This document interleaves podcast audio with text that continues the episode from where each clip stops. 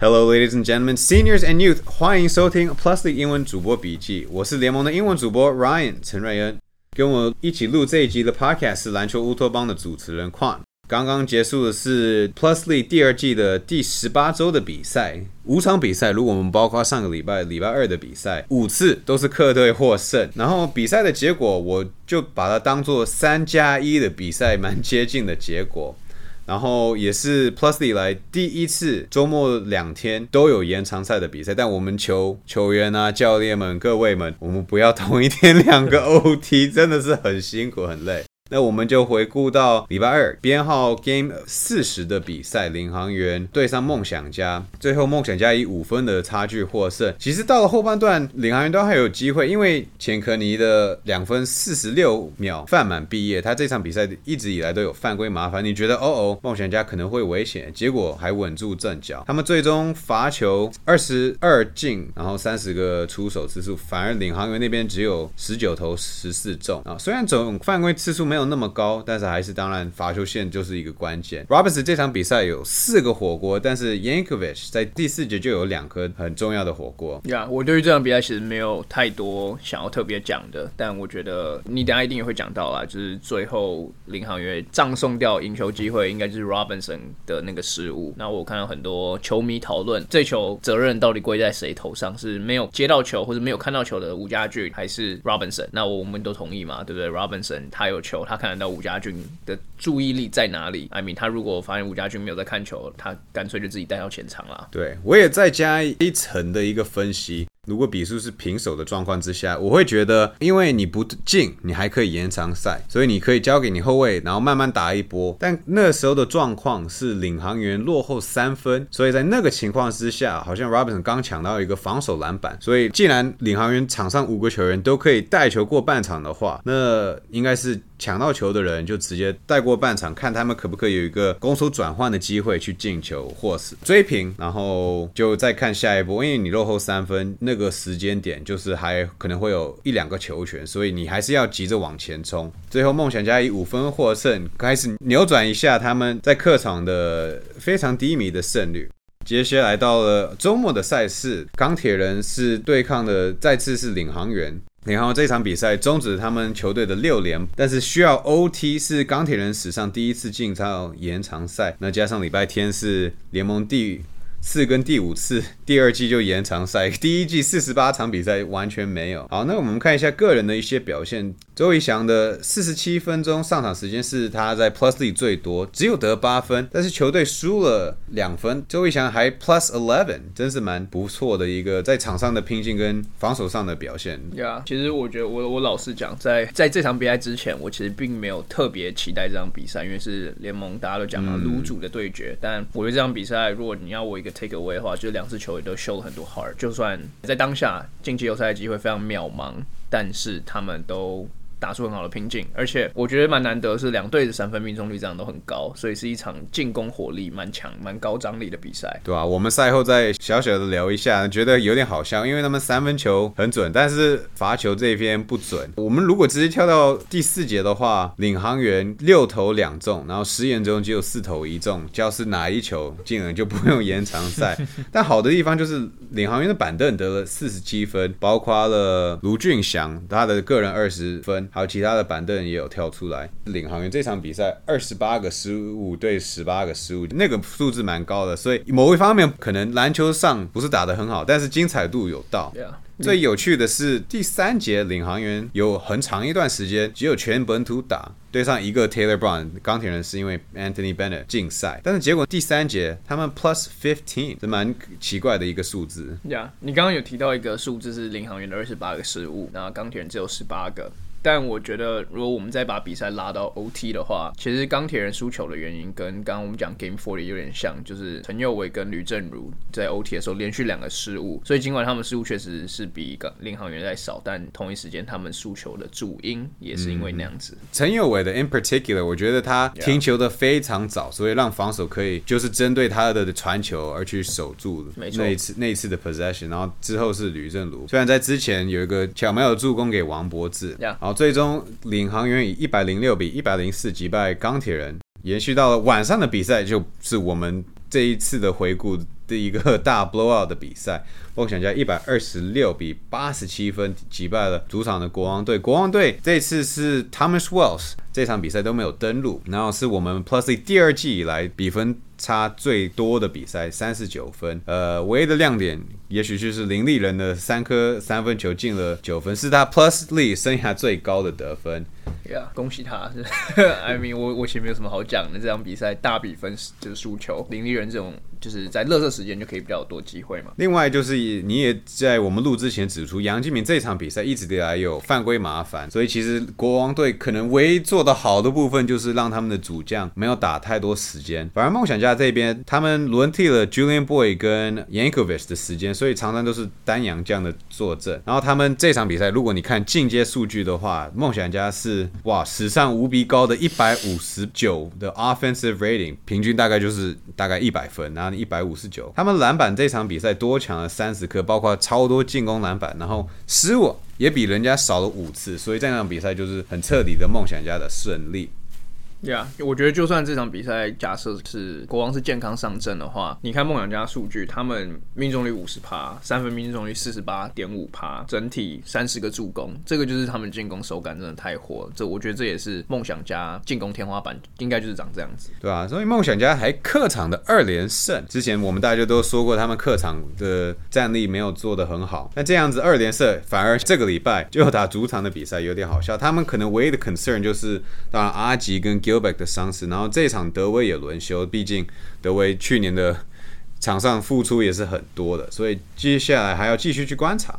好，礼拜天的比赛，钢铁人对勇士队，原本以为钢铁人哦 back to back 又是前一天 overtime，该不会没有什么料吧？但结果勇士队反而好像前面三节有一些失出，有一些失误，因为钢铁人十七个两分球，有五次是后切 back cut 得分的。那就是教练非常不想要看到的，因为角落三分球很有价值，但是最有价值是在篮下的 open layup。所以钢铁人前整场比赛有五次，真的很多。然后其实前面打了三节，比数还反而领先勇士队一分。然后我算了算了，他们当时的三分球多进了一颗，罚球多罚了五颗，然后篮板球只抢输了四颗。所以钢铁人结果。有了，加上好像更有 energy 的 Anthony Bennett，有更有专注度的 Anthony Bennett 打得很不错，但是到了关键第四节就是有差距了。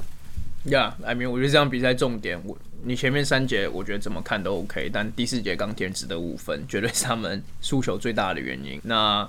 其实原因我也不知道怎么讲说，就是钢铁为什么会这么平攻，因为我们刚刚有讨论嘛，就是你去回顾他们的比赛内容，他们其实有很多 open looks。对，那他们就是没有把握，我觉得这就是没有办法。我们看了比赛，也觉得也许有一次的赛瑟夫的犯规裁判漏掉，然后另外一边钢铁人在好像打了一分多钟的时候就已经犯了四次规，然后后王柏芝在六分三十八秒就犯了球队的第五次单节的犯规，所以呃勇士队接下来的比赛都会在有 bonus，但是结果。整个第四节，勇士队只罚了四颗球，然后中了两颗，所以你说犯规有影响？也我觉得 yes and no，因为一勇士没有罚那么多球，但是另外一方面，也许钢铁人的防守就需要非常没有侵略性。但是反观另外一边的塞斯夫的。打 Anthony Bennett 手没有被吹，但是五个钢铁人失误，五个第四节失误真的很要命。我觉得那些里面基本上都是没有太大的犯规的嫌疑，所以你说比赛尺度的确可能是有改变，但是同样的，你球队本身也要那个意识，也要那个凝聚力，就是说我们不管裁判怎么吹，我们还是要想办法赢下这场比赛。对啊。我我会这样讲啦，我觉得勇士在防守针对上面对于吕正如绝对有比较好，因为他上半场十八分，那他们到第三节开始其实就对他很针对的防守，第四节他我记得他是没有 feel go，但呀，如果这场比赛好的话，我们就造了我们的压哨 最精彩的比赛，国王队迎接工程师，然后原本这一场比赛说哇，国王队前天的比赛状况不好，他们是又没有登陆。所以在 back to back 的情况下，怎么对付工程师啊？结果第三节还领先十八分。虽然在前面上半场，李凯燕跟朱永豪有一个冲撞，在空中冲撞，然后两个人倒地，都是看起来可能会有伤势。李凯燕还需要冰敷他的额头，然后包扎了一个黑色的 X 在他的额头上面。那反观工程师也有好的表现，像田浩的生涯最高的十个助攻。然后没有失误，打破他之前对上领航员的那个一百三十二分的大爆发的比赛。同样，朱云豪回到比赛，打了生涯的个人高的四十七分钟，也得了二十分，不是在生涯高得分，但生涯高的上场时间也是肯定他。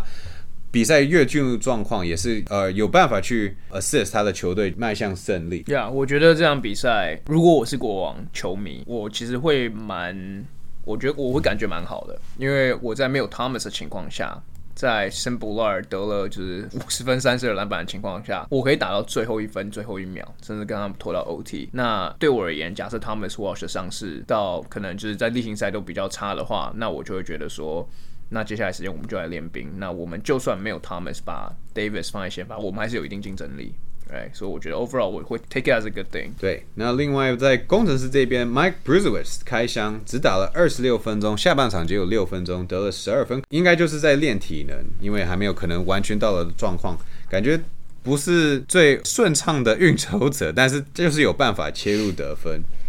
工程师前面五场五连胜的时候，本土的球员的命中率是百分之四十四，这场比赛就有百分之三十四。所以像矿，你刚刚讲，辛巴就需要这场比赛很重要的一个角色，在第四节加上 OT 打了总共十六分钟五十三秒，得了十九分。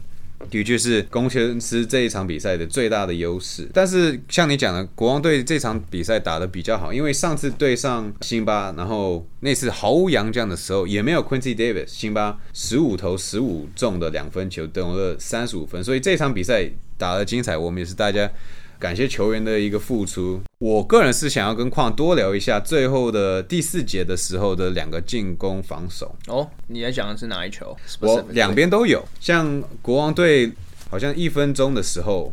为了球做一个双的掩护双挡，嗯哼，然后传导了以后，结果 Ligans 在角落有空档，一个 wide open three，对，进了之后他们领先。反观另外一边，工程师也是一样用 pick and roll，但这次是辛巴跟高国豪，那高国豪结果运球带到右边，因为我们英文所谓的 reject the screen，嗯哼，然后因为 Ligans 的体力下滑，结果。高国豪的切入让 Legans 在后面只能用跳起来犯他规，然后刚好 Legans 那颗球抽进，可能影响到 OT 的一些表现，防守跟进攻端。那高国豪稳稳的罚进这两球，我觉得是蛮精彩的。两个不一样的方式，但结果最后挡拆还是可能现代篮球最需要的一个进攻手段。教练再怎么画，如果可以挡拆做得好的话，就会成功。